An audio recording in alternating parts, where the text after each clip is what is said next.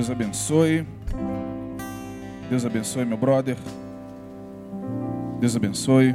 Deus abençoe, campeão. Pastor Alisson será o mensageiro desta manhã.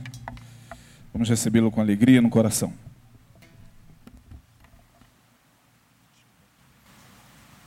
Cumprimento os irmãos com a paz do Senhor Jesus, amém? Antes de começar a ministrar,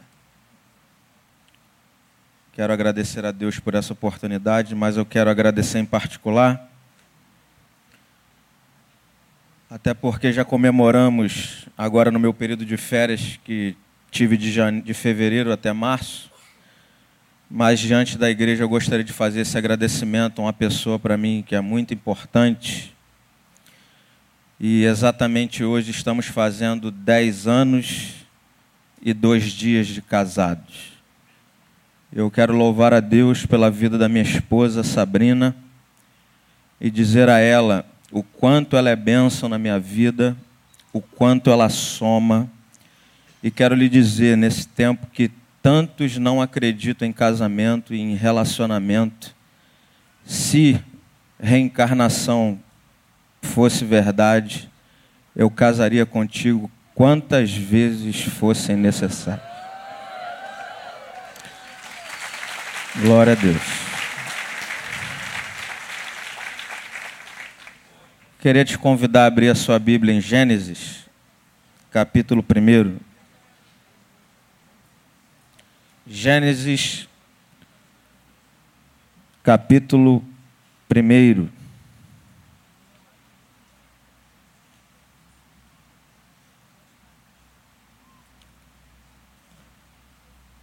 Apesar de que nessa manhã eu gostaria de tirar algumas verdades dentro do capítulo 1 de Gênesis, eu quero ler somente com os irmãos o verso 1, 2 e 3.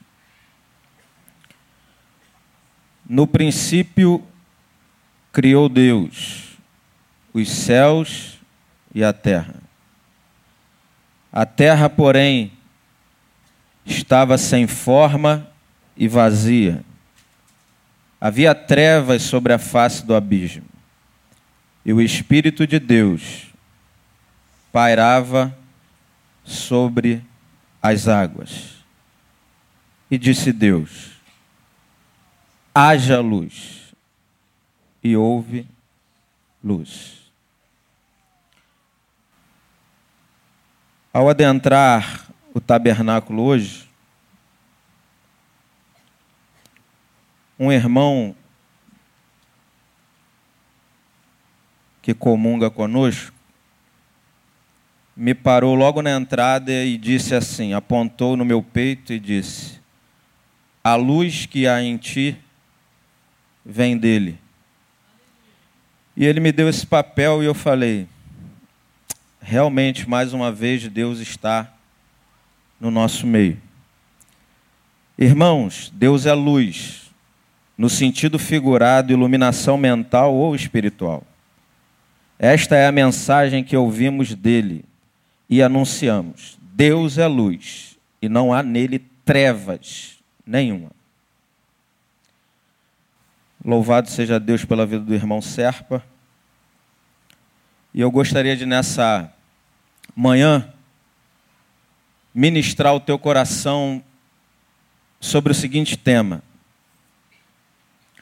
harmonia na vida. Uma possibilidade. Você pode dizer para quem está do seu lado? Harmonia na vida, uma possibilidade. Eu vou fazer uma pergunta óbvia, mas eu creio que é pertinente para talvez te fazer lembrar de um tempo que você viveu ou está passando.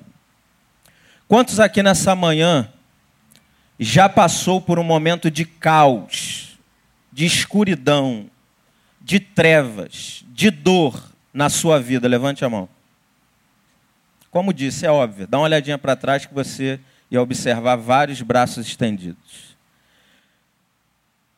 Mas talvez você esteja aqui nessa manhã e não está dizendo somente passou por um momento caótico. Você talvez esteja dizendo aí consigo: eu estou vivendo um momento caótico na minha vida. Eu estou vivendo um momento dificultoso, desarmônico. Em várias áreas que você pode estar passando, e eu poderia aqui exemplificar várias. Talvez você esteja passando um momento caótico na sua vida financeira, por uma circunstância que lhe alcançou, o tempo que você está vivendo, ou talvez por escolhas erradas, atitudes inconsequentes que você tomou e lhe proporcionou, gerou um ambiente caótico na sua vida financeira, onde você está tendo que vender o almoço para comer a janta, como dizem por aí. Talvez você esteja vivendo um momento caótico nos seus relacionamentos conjugal, familiar, onde não há mais diálogo. E já aprendemos nesse púlpito que onde se termina o diálogo, inicia-se a guerra. Portanto, os seus relacionamentos estão trevosos, estão em total desarmonia, porque não há mais diálogo, não há uma saúde relacional, emocional. Talvez você esteja vivendo um momento caótico na sua vida e área profissional. Você não tem um alvo mais, você não enxerga um palmo à sua frente. Está tudo nebuloso, porque também, na maioria das vezes, você deixou de fazer algo, foi omisso, e agora está vivendo um momento de trevas na área profissional. Eu poderia tecer vários exemplos aqui. Mas interessante é que, observando a minha geração, o nosso tempo, muitos estão com a vida, entre aspas, tudo em ordem. A vida financeira está em ordem. A vida familiar aparentemente está ok. O casamento, beleza pura. Os relacionamentos, a área profissional, está tudo no lugar. Mas você acorda e sente um vazio dentro de si. Há um caos instalado dentro de você. E você não tem respostas para o que você está sentindo, para o que você está vivendo, a despeito de tudo estar no lugar. É caos, é trevas na sua vida. Por N motivos que já disse, tempestades que nos acometem, que nos alcançam inesperadamente, Tempestades que são muito perigosas na nossa vida e nos colocam no fundo do poço. Alguém que nos feriu, alguém que tocou a nossa história, alguém que nos traiu, alguém que nos machucou de tal forma que nos colocou no fundo do poço. E como já disse, por escolhas erradas, por atitudes inconsequentes, nós vivemos momentos caóticos na nossa vida. Mas o texto de Gênesis, que não é um texto científico, o texto de Gênesis não quer provar teses científicas, mas quer trazer revelações, princípios de Deus para que a nossa vida, para nós que somos a criação de Deus ou fazemos parte dela, possamos ter uma vida harmônica, uma vida equilibrada, uma vida que vale a pena ser vivida. E o nosso grande desafio nesse tempo é Deus estar colocando tudo em ordem e nós, com as nossas atitudes, com as nossas posturas, com as nossas omissões, colocarmos tudo em desordem. Ao observar minha geração, eu vejo uma geração caótica. Uma geração negra em sua maioria. Que não está na terra para salgá-la, para iluminá-la, para trazer luz. Para estar com um Deus que é luz e aprendendo dessa luz, revelar essa luz por onde passa Diferente disso, nós analisamos e diagnosticamos uma geração que está espargindo trevas. Por onde passa, deixa feridas e marcas. Por onde passa, como já é dito aqui por várias vezes, extrai, retira, saca uma geração individualista. Uma geração caótica. E o livro de Gênesis nos revela isso. Nos revela a gravidade dessa treva nos revela a gravidade desse caos, porque o texto diz que a terra, porém, estava sem forma e vazia. Aprendi isso com um pastor muito conhecido nosso, pastor Ariovaldo Ramos, que quando esteve aqui no Focus, no primeiro Focus em Betânia, ele disse Se eu lhe convidar a imaginar algo sem forma, por alguns segundos você consegue.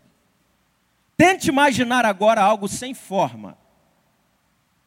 Se eu lhe pedir também para você imaginar algo vazio, você consegue. Uma imagem vazia. Mas se eu lhe pedir para você imaginar algo sem forma e vazio, você terá um pouco mais de dificuldade. E por que, que está escrito assim? Para revelar a profundidade desse caos. O caos era tão tremendo que Deus está dizendo, era sem forma e vazio. A vida de muitos está assim, sem forma e vazia, nesse exato momento. Mas eu quero lhe dizer que esse Deus de ordem, esse Deus que coordena, esse Deus que está no trono da minha e da sua vida, Ele, porque é Deus de ordem, pode harmonizar a sua história nessa manhã, nesse tempo chamado hoje. O nosso Deus não está como alguns teólogos entendem, estar numa cadeira de balanço pensando ou pego de surpresa com as catástrofes da vida. O nosso Deus está observando e olhando tudo. E o lindo desse texto é que esse Deus, ele não visita o caos. Ele não vai de vez em quando nos caos da nossa vida. Ele não está olhando de uma distância e observando, vou lá ver o que está acontecendo. Na vida desse homem de Deus, dessa mulher de Deus, nessa circunstância, não, o texto diz que o Espírito de Deus pairava sobre a face das águas. Ele estava ali, ele estava passeando, andando, observando, cuidando, zelando. E isso é lindo nós entendermos nessa manhã através desse texto. Que a despeito do caos que você está vivendo, a despeito da dor, a despeito da angústia, a despeito do fundo do poço que a sua história esteja passando, o nosso Deus, Ele está pairando sobre a tua circunstância, Ele está pairando sobre a tua vida, Ele está cuidando, Ele está trabalhando mesmo que você não veja. Até porque Jesus Cristo disse em João 5,17, depois você lê. O meu pai trabalha até agora, disse Jesus, e eu trabalho também. O nosso Deus não está apático à nossa circunstância. O nosso Deus não está apático aos seus relacionamentos, à sua crise financeira, à sua crise profissional, à sua crise familiar. O nosso Deus está lá, do seu lado, convivendo contigo, querendo te ensinar, investindo mais uma vez. É por isso que eu digo que quem conhece a Deus de fato, ele sempre tenta mais uma vez. Ao invés de desistir, como muitos estão desistindo no nosso tempo passa uma dorzinha, e muitas vezes é uma dor mesmo, grande. Ele prefere abrir mão, ele prefere desistir do que enfrentar. E quando nós abrimos mão de um projeto de Deus na nossa vida, nós estamos simplesmente dizendo que Deus é mentiroso e Ele não pode fazer infinitamente mais além daquilo que você possa pedir ou pensar. E o texto de Gênesis está nos revelando isso: que esse Deus de ordem, ele coloca a ordem, ele harmoniza a nossa vida, porque ele está ali trabalhando, ele está cuidando. E quando eu falo sobre isso, eu lembro de Elias na caverna. Elias estava passando por um momento de depressão, você conhece a história. Elias estava na caverna, Elias estava na escuridão, Elias pediu para si a morte. Mas naquele texto, Deus revela a mesma verdade de Gênesis. Deus se revela naquele texto dizendo: Elias, o que fazes aqui, meu filho, no caos? O que fazes aqui na sua dor? O texto não está lá registrado. Elias, o que fazes aí no seu caos? O que fazes aí no seu momento desarmônico? Elias, o que fazes aqui porque eu estou contigo? Eu sou Deus de caos, eu sou Deus de cima e Deus de baixo, eu sou Deus de monte e Deus de vale. É os três na fornalha. E geralmente, eu já disse isso muitas vezes, Sadraque, Mesaque e Abidinego, Ananias, Misael e Azarias, os nomes judaicos, aqueles três quando estavam na fornalha, muitos de nós, muitas vezes falamos assim, e Jesus estava ali operando, Deus operou, livrou aqueles três, porque Jesus é o quarto homem da. Eu, ao ler o texto, observei, li de novo Daniel. Na perspectiva de Nabucodonosor, ele disse: Mas eu não enviei, eu não dei ordem para colocar três homens lá. Eu vejo um quarto. Não significa, muitas vezes, quando nós pregamos isso, dar a entender que Jesus foi o quarto a entrar na circunstância. Haviam três, Jesus entrou depois com seu poder, operou o milagre. Eu penso, baseado até no texto, até porque o soldado servo de Nabucodonosor, antes de chegar, antes de adentrar a fornalha acesa sete vezes mais, ele foi queimado. Se esses três se aproximassem daquele lugar e adentraram aquele lugar, se Jesus não estivesse já dentro da fornalha, passeando, como diz o texto, fatidicamente aqueles homens seriam eliminados. Mas o que o texto está nos dizendo, que Jesus não é o quarto homem da fornalha, não. A fornalha da tua vida que você está vivendo agora, sabe o que Jesus é nela? É o primeiro homem da fornalha. Jesus ele entra primeiro e diz: Vem, meu filho, entra na fornalha que a vida te preparou, mas eu quero te dizer que eu estou contigo na fornalha. Aleluia!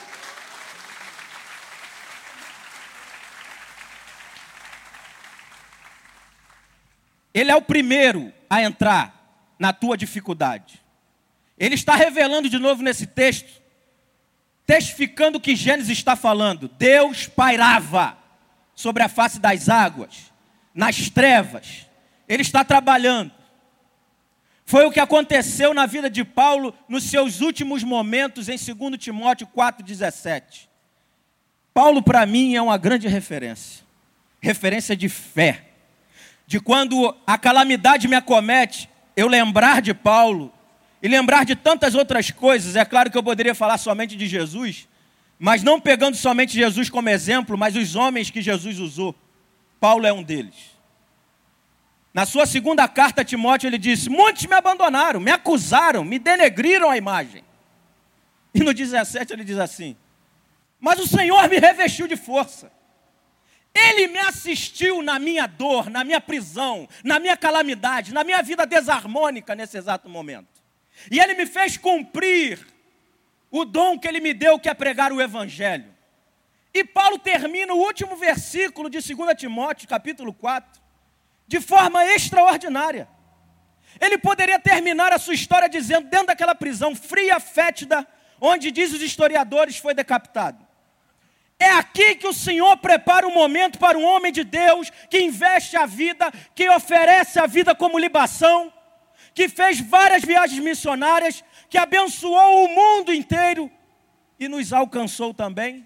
É assim que o Senhor permite que um homem de Deus termine? Ele podia murmurar, ele poderia blasfemar, mas Paulo termina dizendo assim: a Ele a honra, a glória, pelos séculos dos séculos, amém. Porque Paulo entendeu que um Deus que trabalha em nosso favor, trabalha até no, no, nosso momento caótico, no nosso momento desarmônico, para que nós possamos entender que Ele é Deus até de caos. Portanto, se você chegou nesse lugar hoje, com a sua consciência latejando e o inimigo te acusando, dizendo: está vendo? Até por causa das suas atitudes consequentes, talvez, e ele esteja dizendo: você está vivendo isso?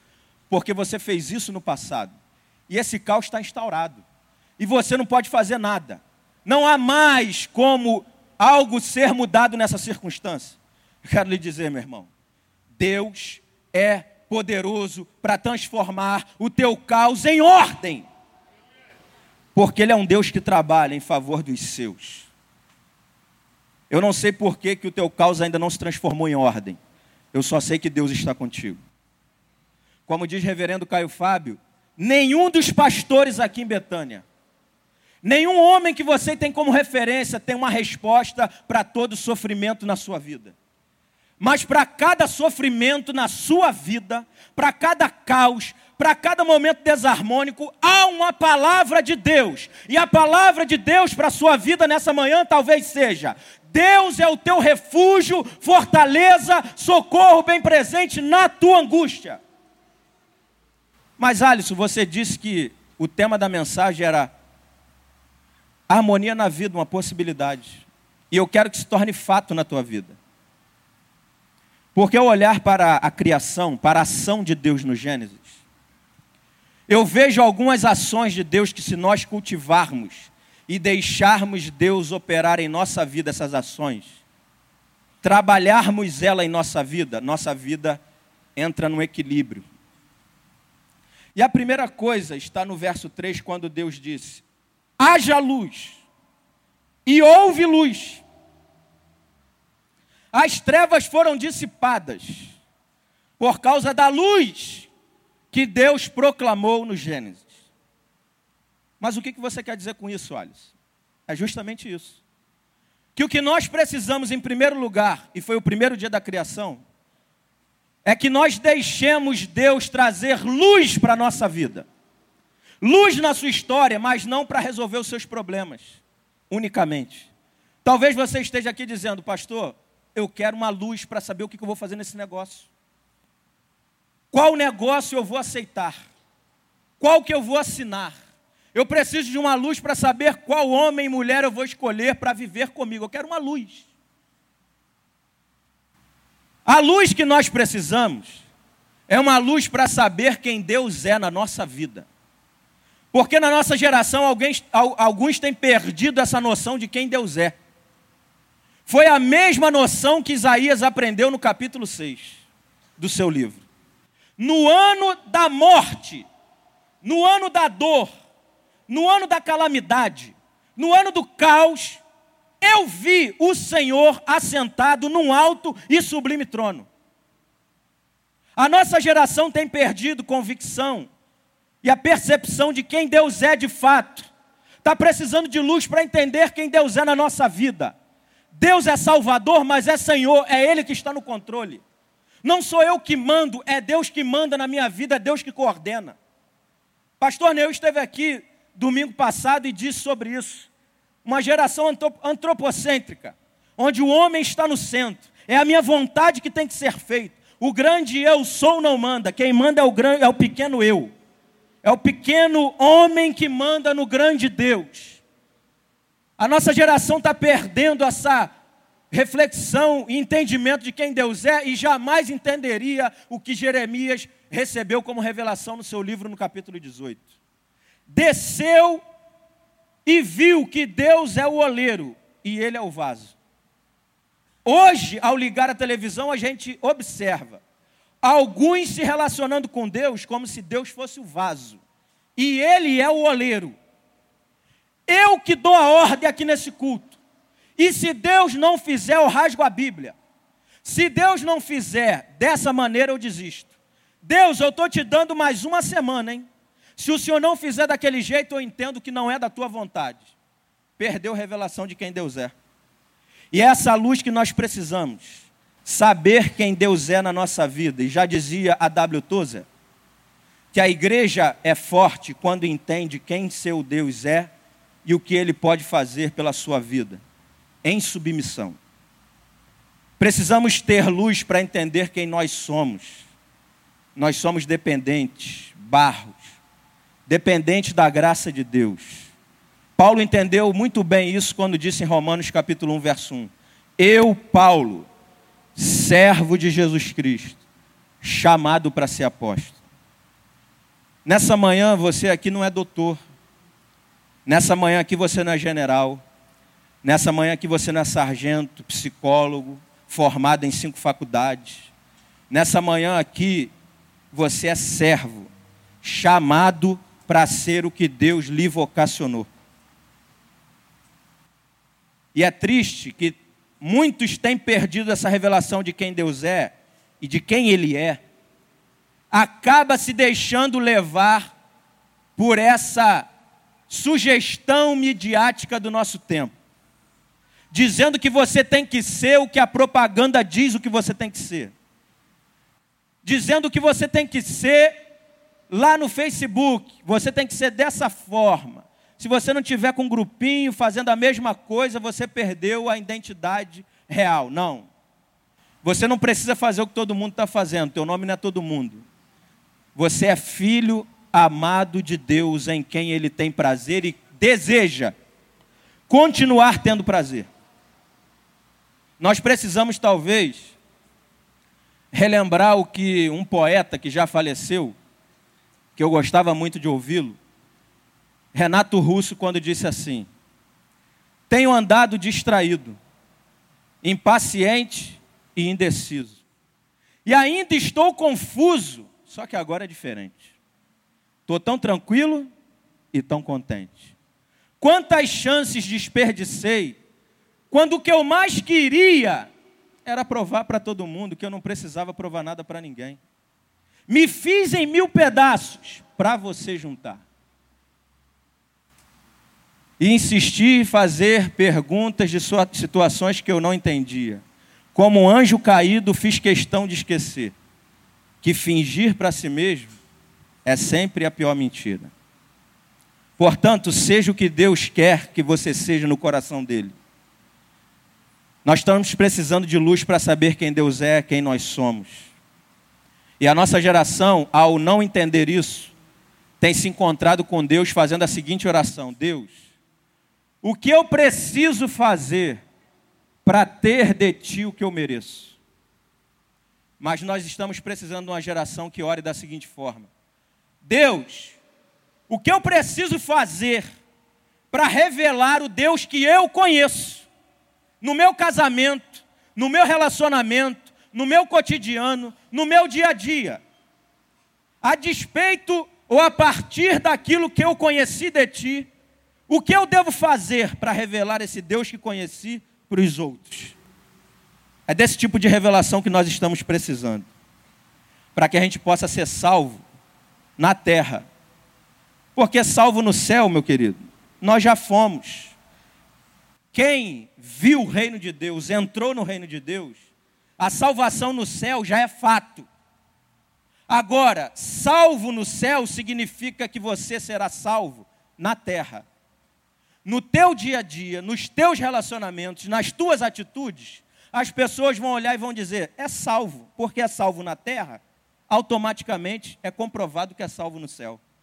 Porque algumas posturas que nós analisamos por aí, fica difícil de compreender e entender se aquela vida realmente foi salva no céu.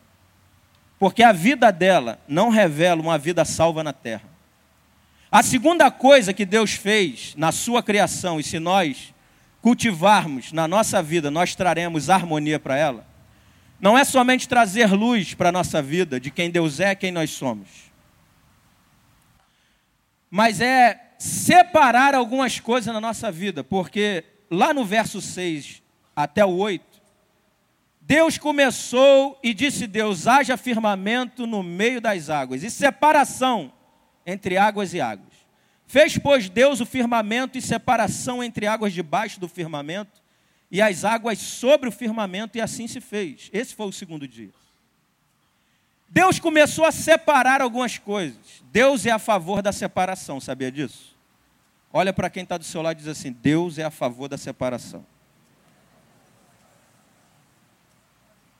Calma, não do casamento, tá? Deus é a favor que cada um de nós, na nossa vida, na nossa história, venhamos separar algumas coisas. Existem coisas na nossa vida que, de fato, precisam andar juntas. Você que se encontrou com Cristo, que é luz, que é sal, você de fato precisa estar com alguém, ou se relacionando com pessoas que talvez ainda não o encontraram, não receberam essa revelação, para que você possa influenciar. Mas há coisas na nossa vida que precisam andar separadas. Por exemplo, pecado da santidade. Foi dito isso com muita propriedade pelo meu amigo pastor Josimar quarta-feira passada. O que cansa um homem de Deus, uma mulher de Deus, não é trabalho. O que nos cansa é pecado. A gente sabe disso. Nós já vivenciamos momentos como esse. E a gente sente um cansaço, está tudo no lugar, nem trabalhamos, mas estamos cansados. O pecado cansa. E é uma das coisas que nós precisamos separar na nossa vida: pecado de santidade. O certo do errado. Nós sabemos o que é certo, sabemos o que é errado. E a pergunta fatídica na vida de um crente é: Jesus faria isso que você está fazendo se estivesse no seu lugar? A pergunta que nós fazemos a nós mesmos, que nos coloca no nosso devido lugar, é essa. Diante da circunstância, a gente pergunta: Jesus faria isso? O Espírito, se habita em nós, vai dizer sim ou não. Precisamos separar pecado da santidade, precisamos separar certo do errado, precisamos separar algumas amizades que nós temos que não estão somando a nossa vida. Amizades que estão extraindo de você, está te diminuindo não está proporcionando à tua vida uma vida superlativa, maiúscula, uma vida grandiosa, ele está só tirando, ele está só extraindo, ele está só te empurrando para o fundo do poço, dizendo aquela famosa frase para você: nada a ver, meu irmão, todo mundo faz. Aquilo ali é demais que aquele povo está ministrando. Precisa chegar naquele patamar, não. Lembrando um certo comentário do pastor Lindoval, eu guardei aquilo. Numa quarta-feira ele pregou aqui e disse assim, falando sobre a tentação, a separação entre o pecado e a santidade, andar com Deus e as tentações que nos acometem. Ele disse assim: persevere em oração por três vezes pelo menos. Resista por três vezes. E você verá que a partir daí ficará bem fácil você lidar com essas circunstâncias que diariamente semanalmente, mensalmente, anualmente nos acometem. A escolha é nossa, dizer sim ou dizer não. Quando temos convicção de quem Deus é e quem nós somos, começamos a separar algumas coisas em nossa vida. A terceira coisa que nós precisamos ter na nossa vida, e retirando desse texto de Gênesis, está lá no verso 9 até o 13. Disse também Deus: ajuntem-se as águas debaixo dos céus, num só lugar. Apareça a porção seca, e assim se fez. A porção seca chamou Deus terra, e ao ajuntamento das águas, mares. E esse foi o terceiro dia. Deus, até aquele exato momento, tinha criado só as águas, fez separação das águas de cima com as águas de baixo. Agora ele cria uma porção chamada terra. Porque tirando Jesus e Pedro, acho que nenhum de nós consegue ficar andando somente sobre as águas. Temos que pisar em terra firme. O que esse texto está querendo trazer para nós, para a nossa circunstância, para a nossa desarmonia, é que nós precisamos cultivar na nossa vida consistência, firmeza, solidez, algo firme e a consistência nas nossas palavras. A palavra do cristão é sim, sim, não, não. Não é talvez, eu acho.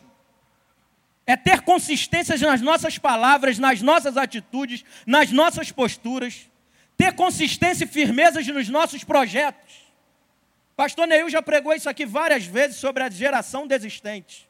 Um povo que não tem consistência nos seus projetos, não tem consistência em suas palavras e, consequentemente, iniciam projetos e não terminam. Chega no meio, desiste. Começa o novo ano, agora sim. Chega no meio, desiste. E aí eu lembro de Moisés. Moisés, vocês estão orando por quê, meu filho? Manda o povo marchar. Abre o mar. Abriu-se a oportunidade, o projeto. Eles foram. Diz o texto lá à frente que Deus deu ordem a Moisés e Moisés fechou o mar. Ele iniciou um projeto e fechou, terminou o projeto.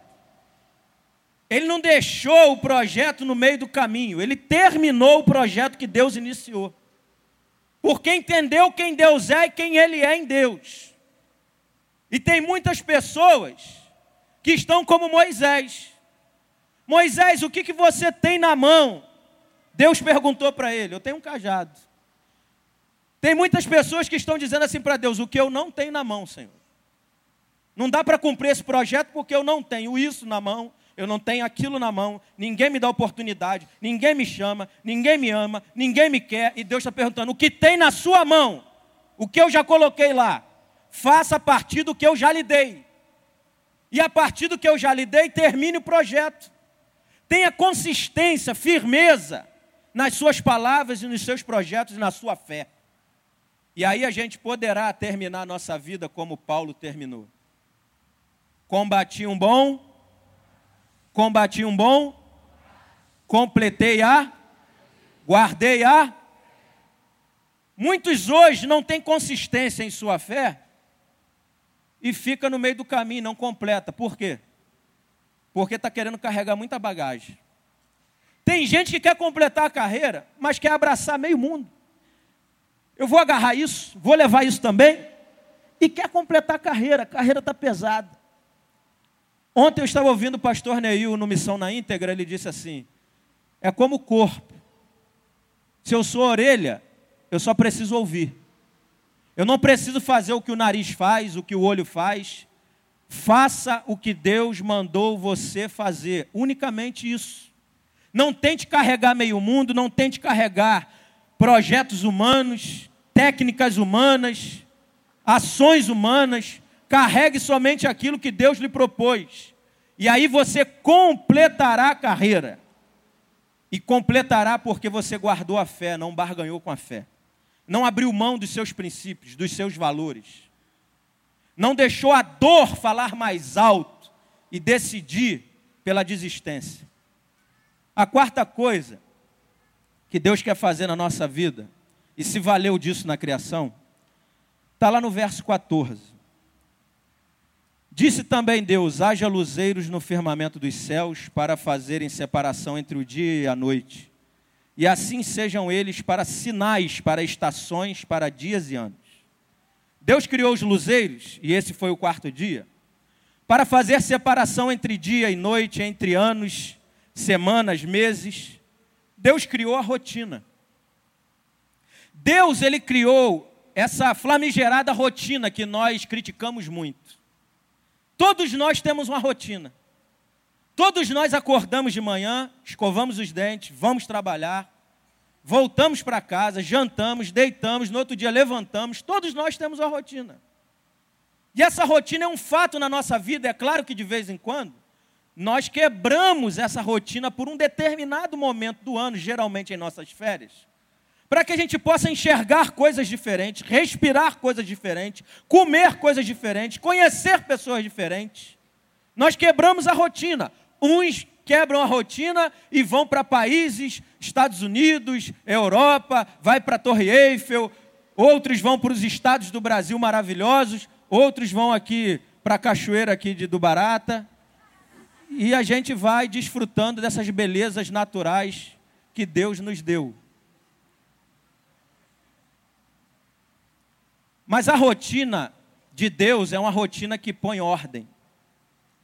O problema, e eu estava ouvindo essa mensagem, compartilhei com ele, pastor Isaías, ele disse até que vai repetir essa mensagem. Pastor Isaías pregou sobre o texto de Deuteronômio 6, capítulo 4. Ouve Israel, o Senhor vosso Deus é o único Deus. E vocês vão inculcar essa verdade na cabeça dos seus filhos, ao sentar, ao levantar, ao caminhar, ao deitar, ao sentar, ao levantar, ao caminhar, ao deitar, Deus propõe uma rotina para a nossa vida. O problema é que a nossa rotina não cabe Deus. O problema é que na rotina de muitos filhos de Deus, Deus não está presente. Na vida de muitos cristãos, Deus não faz parte da rotina como fazia na vida de Enoque. Enoque andou com e já não era, porque Deus o tomou para si. Enoque andava com Deus. Enoque não ditava os passos que Deus tinha que tomar, ele seguia os passos de Deus. Deus pegava na mão dele e dizia: Vamos, Enoque, eu vou te ensinar. Vem cá que eu vou te ensinar como é ser um homem de Deus, uma mulher de Deus e permanece em mim, próximo de mim, porque se não estiver próximo de mim, o resultado é desarmonia, é caos. E a nossa vida muitas vezes está numa rotina pesada, porque Deus não faz parte dessa rotina. E não há conquistas sem rotina. Não há conquistas na nossa vida familiar, financeira, conjugal sem rotina. A rotina tem o seu lado positivo. Nós que somos limitados é que enxergamos a rotina de um lado negativo. Mas a rotina de Deus tem um lado totalmente positivo. Porque é na rotina, querido, que a ordem se estabelece, a segurança acontece, a consistência se dá. É na rotina. Uma quinta coisa que Deus quer fazer na nossa história e na sua criação, que se chama pelo seu nome, é o que está registrado no verso 22. Esse eu faço questão que você leia. Verso 22 e o 28 depois. E Deus os abençoou, dizendo: Sede, o que está escrito aí? Sede fecundos, multiplicai-vos e enchei as águas dos mares e na terra e multiplicai as aves. Lá no 28. Agora falando com o homem. E Deus os abençoou e lhes disse: Sede fecundos, multiplicai-vos, enchei a terra e sujeitai-a. Dominai sobre os peixes do mar, sobre as aves dos céus e sobre todo animal que rasteja pela terra. Sede fecundo, multiplicai. A nossa vida só vai ter harmonia quando nós começarmos a entender que nós precisamos de luz para saber quem Deus é e quem nós somos, para separar algumas coisas na nossa vida que não deveriam estar unidas, para que a gente possa trazer consistência, para que a gente possa ter uma rotina positiva e logo após isso, ser fecundo. Ser alguém que multiplica, ser alguém que soma, ser alguém que gera filhos espirituais. Tem gente que quer cargo, tem gente que quer ministério e não quer cuidar de gente. Pastor Neil está totalmente certo quando diz: só consagro quem cuida de gente, quem é pastor. Eu não consagro conferencista.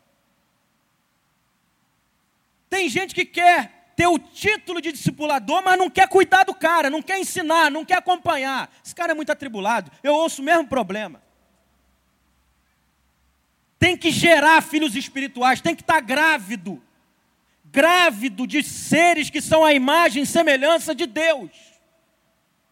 Deus está chamando um povo para multiplicar, para ser fecundo, para reproduzir. E porque muitos não fazem isso, é por isso que a rotina não tem significado.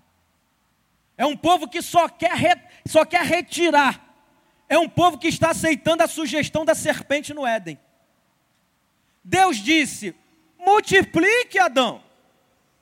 Sede fecundo. Eu não estou te proibindo de nada, não, Adão. Está vendo aqui, ó? Coma de toda árvore que está no meio do jardim. Aquela dali não, porque eu sei qual é o resultado que vai dar, mas multiplique. E aí a serpente chega para Adão e diz assim: coma do fruto, arranque, retire não entra nessa de somar, de reproduzir, de oferecer, de dar, de se entregar. Eu amo nosso Senhor Jesus Cristo, porque desde o seu nascimento e a, partir do início do seu ministério, ele foi oferecendo, ele foi dando. É melhor é dar do que receber. Eu me entrego. Estão me traindo, mas eu estou na mesa partindo o pão, lavando os pés, eu estou oferecendo. Até chegar na cruz, até chegar no Calvário e inspirar. Entreguei tudo de mim. O problema é que a gente sempre vem com jargão. Eu quero é ser feliz. Eu quero é que me façam feliz. E eu disse isso certa feita no editorial. Aqueles que entram no relacionamento pensando em ser feliz vão se frustrar. Só entre no relacionamento se você for feliz. Porque se você estiver esperando ser feliz no seu relacionamento, você vai acabar ferindo e frustrando o outro. Então peça a Deus revelação, entendimento de quem Ele é, para que você possa oferecer, doar, significado na vida de outros. Gerar filhos espirituais, filhos na fé que digam: Você somou na minha vida, você fez influência na minha vida positivamente. Sede fecundo, e aí você vai ver que a tua vida vai sair dessa mediocridade, vai sair dessa mesmice, dessa vida mediana, dessa vida que chega aqui só para pedir dessa vida que chega aqui. É o crente seis horas. Seis horas por mim. Vocês clamam por mim. Vocês fazem tudo por mim. A minha vida é pequenininha, o meu é pastorzinho, a minha é uma igrejinha, eu sou um coitadinho. Eu não estou dizendo que você não vai passar por dor e luta. Eu não estou dizendo que você não vai chorar, você vai chorar sim. Como eu já chorei muitas vezes aqui nesse tabernáculo, passando dor, ao ponto de abraçar uma mulher de Deus que está aqui presente, abraçar ela e ela perguntar o que foi, eu só quero te abraçar. Só te abraçar, porque a dor interna é grande. Mas eu não desisti. Eu permaneci porque eu olhei para o autor e consumador da minha fé e disse: permanece. A gente tem que aprender o que é ser perfeito em Deus. Ser perfeito em Deus não é não ter defeito. Ser perfeito em Deus é a despeito dos defeitos. Continuar caminhando num propósito, num projeto que Deus preparou para a nossa vida. Isso é ser perfeito. Porque Paulo diz em Filipenses: Nós que já somos perfeitos. E aí no final ele diz: Não que tenhamos alcançado a perfeição. Ué, sou perfeito? Não sou? O que Paulo está dizendo é que perfeição é a despeito das nossas consequências negativas, as nossas iniquidades, é esquecer das coisas que para trás ficaram, que não traz significado, e agora partir para o alvo, autor e consumador da nossa fé, que traz sempre revelação de vida, para trazer ordem ao nosso caos, à nossa desarmonia. Fecundidade. Em sexto e penúltimo lugar, no sexto dia da criação, Deus se valeu de algo muito lindo. Lá no verso 26, em diante, eu não vou ler, mas ele começa a revelar que foi criando tudo. Nos três primeiros dias, Deus foi dando forma à criação. Luzeiros, águas de cima, águas de baixo, mares, terra, montanhas, vales. Depois, nos outros três dias, ele foi dando conteúdo, aves, seres viventes. Foi colocando várias coisas em sua criação e no último dia, Deus criou, sabe quem? Dá uma olhadinha para quem do teu lado, sério mesmo, sério, sem brincadeira, fala assim: você. Muitos de nós temos a ideia de que Deus foi criando. Aí no sexto dia, quando Ele nos criou, Ele, muito bom, agora eu fiquei feliz. Eu quero te dar outra proposta. Deus foi criando. Primeiro dia, aleluia. Eu imagino que Deus era pentecostal, brincando, né? Ô oh, glória! Oh, segundo dia, terceiro, ô oh, glória! Quinto dia, no sexto dia, quando ele olhou para o Alisson, olhou para o Rogério, olhou para Isaías, olhou para Sabrina e disse: Eu estou tão feliz, mas eu estou tão cheio que eu criei o Rogério. Aleluia! Porque Deus estava tão repleto de amor e de alegria, Ele nos criou. Nós somos resultados do amor de Deus. E ter esse entendimento nos traz equilíbrio, harmonia na vida. É o que João 3,16 diz eternamente. Muitas vezes nós esquecemos, porque agora nós somos teólogos, nós somos doutores, nós fazemos vários cursos, e agora João 3,16 não interessa mais para a gente, porque Deus amou o mundo de tal maneira que deu o seu Filho unigênito para todo aquele que nele crê, não pereça, mas tenha vida eterna. Se é para ele, aplauda mais forte.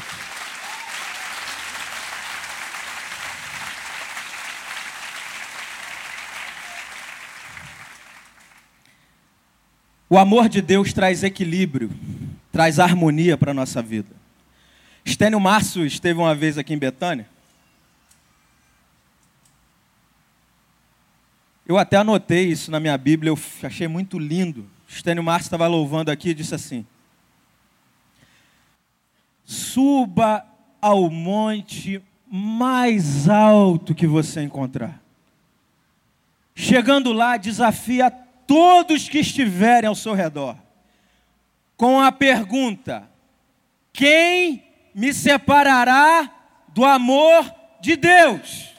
E você vai ouvir um silêncio sepulcral, porque ninguém, nada vai fazer com que Deus que é amor se separe de você. E no dia da dor, no dia do caos, a gente precisa guardar essa verdade. Porque o amor de Cristo, que muitas vezes nos invade no momento de iniquidade, de maldade, de dor, de calamidade, nos constrange, como diz Paulo. Ele me constrange esse amor. É aquele amor de Deus que nos visita quando nós, de fato, e é verdade que nunca merecemos, mas naquele momento que nós estamos vivendo a pior fase, Deus nos visita e diz: Eu te amo, meu filho, levanta. E a gente se constrange. E aí o texto vai dizendo: a partir desse amor, agora eu sou, e sendo eu faço, e fazendo eu tenho. O problema é que hoje tem sido invertido os verbos. Primeiro eu quero ter, depois eu faço depois eu sou. Não. Você é um homem de Deus, uma mulher de Deus. E agora você faz, você reproduz, e reproduzindo, todas as outras coisas serão acrescentadas. O amor de Deus traz significado, traz equilíbrio, traz harmonia à nossa vida. O amor de Deus lança fora todo medo. 1 João diz isso, capítulo 4. O amor de Deus lança fora todo medo.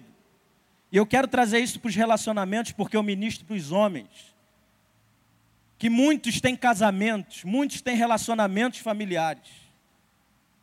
O que João está querendo dizer para a gente é que quando a gente entende esse amor, ele lança fora todo o medo de se relacionar, de se entregar, de ofertar, sem medo de que o outro me fira, ou traga uma gravidade, uma ferida muito grande em minha vida, mas nada do que o outro possa fazer em você venha, venha sobrepujar o grande amor que Deus tem em você e por você. E é por isso que você oferece. É por isso que você se relaciona. É por isso que você investe no teu casamento mais uma vez. É por isso que você não fica escrevendo para todos verem. Eu desisti. Agora você diz eu vou tentar mais uma vez. Porque o amor que me invadiu lança fora todo o medo de tentar mais uma vez. A escolha sempre vai ser nossa, irmãos. Eu atendo algumas pessoas, sempre dou uma palavra para que possa tentar, analisando todo o contexto e entendendo a gravidade da ferida, mas eu sempre digo: agora a escolha é sua. Quer desistir? É sua escolha. Agora, se você decidir tentar mais uma vez, eu quero lhe dizer que eu vou estar juntinho contigo para apertar, para direcionar, para abraçar, para ajudar. Em último, lá no capítulo 2, verso 1, leia comigo. A última coisa que nós devemos cultivar na nossa vida que Deus fez em Sua criação, para que a gente possa ter harmonia na vida Assim, pois, foram acabados os céus e a terra e todo o seu exército. E havendo Deus terminado no dia sétimo a sua obra que fizera, o que, que ele fez? Como é que é? Descansou nesse dia de toda a sua obra que tinha feito. E abençoou Deus o dia sétimo e o santificou, porque nele descansou de toda a obra que, como Criador, fizera. A última coisa que eu quero deixar para os irmãos, para que você possa ter harmonia na tua vida, é que você tem que aprender a descansar, meu irmão. Descansar. Mas calma. Não se anime, não. Eu não estou dizendo para você simplesmente pensar no descanso, no que tange a você se distrair, diversão, entretenimento, agenda cheia de lazer, isso é muito bom. Mas o que Deus está revelando a nós não é uma vida que muitos levam de segunda a sexta. Trabalha até depois da hora, porque ele tem que trabalhar mais um pouquinho para alcançar aquele objetivo que ele diz que já vai alcançar. Daqui a 10 anos ele falou isso. Há 10 anos atrás ele disse, mais um pouquinho. E vai passar mais 10, ele, mais um pouquinho, eu tenho que investir nisso. E vai largando uma porção de coisas vai deixando pelo caminho uma porção de coisas. E chega no sábado, ele se diverte. Vários divertimentos, vários lazeres. E chega aqui no domingo com o corpo queimado. Muitas vezes nós somos carioca, gostamos de praia, aleluia. Cansado para oferecer um corpo já totalmente esgotado durante a semana para o Senhor. O que Deus está falando é: não, o descanso que eu quero que você tenha, meu filho, é um descanso de reflexão é que você tire durante a sua semana, ou pelo menos durante um dia da sua semana, um momento significativo de reflexão, de oração, nem que seja cinco minutos para falar com Deus, e olhe lá. Reflita, pense no seu tempo, reflita as suas mazelas, as suas atitudes. Olhe para o espelho da minha palavra, olhe para a palavra e deixe ser lido por ela. Tenha um momento de reflexão, pare com essa vida sem trégua, esse cotidiano sem trégua, corrido, que você diz para o seu cônjuge, para o seu familiar: me dá mais um tempo, eu vou gastar mais um tempo com isso. E você faz isso há 10, 20, 30 anos e você não se sente pleno, porque você não está parando para descansar, você não está parando para refletir, como Deus fez no último dia. Descansou e com toda reverência foi tomar uma água de coco olhando a criação que ele disse foi muito bom. Eu quero te fazer uma pergunta e termino aqui. No hebraico tem duas palavras para a criação: para criar do nada. Deus tem esse poder de criar do nada. E asa, criar de algo que já existe. Eu pergunto a você: o que foi mais difícil para Deus? Criar do nada ou criar de algo que já existia? O que, que você acha? Criar do nada ou criar do algo que já existia? O primeiro ou o segundo? O primeiro, criar do nada. Seria o que a maioria de nós pensaríamos. É o mais plausível. Mas eu quero te dizer que nenhum nem outro. Sabe o que foi mais difícil para Deus? E glória a Deus que nós não somos Deus. Porque se nós fôssemos Deus, nós não, não pararíamos nunca de trabalhar. Para Deus o mais difícil não foi ele criar do nada. Para Deus o mais difícil, e glória a Deus que ele conseguiu, foi descansar. Parar e dizer: já está bom. Agora deixa eu refletir. Deixa eu pensar. Deixa eu tirar o meu momento de intimidade juntamente com essa trindade. Porque Deus é Pai, Filho e Espírito Santo. E como eu tenho cinco minutos, eu leio um parágrafo para que você entenda na vida de um homem exemplificado o que é realmente descansar e estar diante de Deus. Eu recebi esse livro de uma ovelha da igreja. Convido você a comprar Livres da Tirania da Urgência. O autor se referindo a Dietrich Bonhoeffer. E ele diz assim: Dietrich Bonhoeffer descreve esta interação entre a palavra de Deus e a nossa oração da seguinte forma: as palavras que vêm de Deus serão os degraus sobre os quais encontraremos nosso caminho em Sua direção. Firmados sobre as Escrituras, aprendemos a falar com Deus na linguagem com que Ele tem falado conosco. Aprendemos a falar com Deus como uma criança fala com sua mãe. A Bíblia inteira, então, é a palavra em que Deus se permite ser encontrado por nós. Bonhoeffer sentiu a necessidade de uma disciplina firme para oração para reflexão. Ele reconheceu que geralmente oramos de acordo com o nosso estado de humor. Por isso, é bom ter um lugar e horários regulares logo cedo pela manhã. E aí Bonhoeffer diz: Queremos encontrar a Cristo em Sua palavra? Encontrá-lo no começo do dia antes de encontrar outras pessoas? Antes do pão nosso de cada dia deve estar a palavra nossa de cada dia. Só então o pão será recebido com ações de graça. Só então a obra será feita como em cumprimento dos mandamentos de Deus. E aí ele termina com o último parágrafo, com os últimos segundos, os últimos instantes da vida de Dietrich Bonhoeffer. Na madrugada de 9 de abril de 1945, no final da Segunda Guerra Mundial na Europa, Dietrich Bonhoeffer foi executado no campo de concentração de Flossenburg.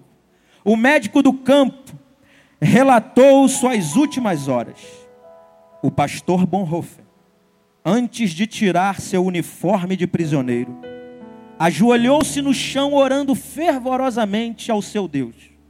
Fiquei profundamente comovido pela maneira como que este amável homem orava, tão devotado e tão certo de que Deus ouvia sua oração. No local da execução, ele mais uma vez fez uma breve oração e então subiu os degraus da forca, corajoso e sereno. Eu não me recordo de ter visto alguma vez um homem morrer tão completamente submisso à vontade de Deus. E o autor termina dizendo: aquela submissão teve início muitos anos antes. Através da meditação na palavra, passo a passo, Bonhoeffer encontrou o caminho de Deus para si, nele caminhou numa vida de fé, obediência e coragem. E aí o autor nos convida: coloque a meditação em sua agenda, a reflexão, a oração, como parte de sua rotina. Você verá que a perspectiva de que adquire o capacitará a lidar com esta agenda. E tudo mais na sua vida se tornará melhor, harmônico. O cosmos se instalará na sua vida. Que Deus, meu irmão, te abençoe com a vida harmônica, entendendo que você só pode alcançar isso trazendo luz, separação, consistência, rotina, vida fecunda que multiplica o amor de Deus e refletindo. Que Deus abençoe a sua vida. Em nome de Jesus. Amém.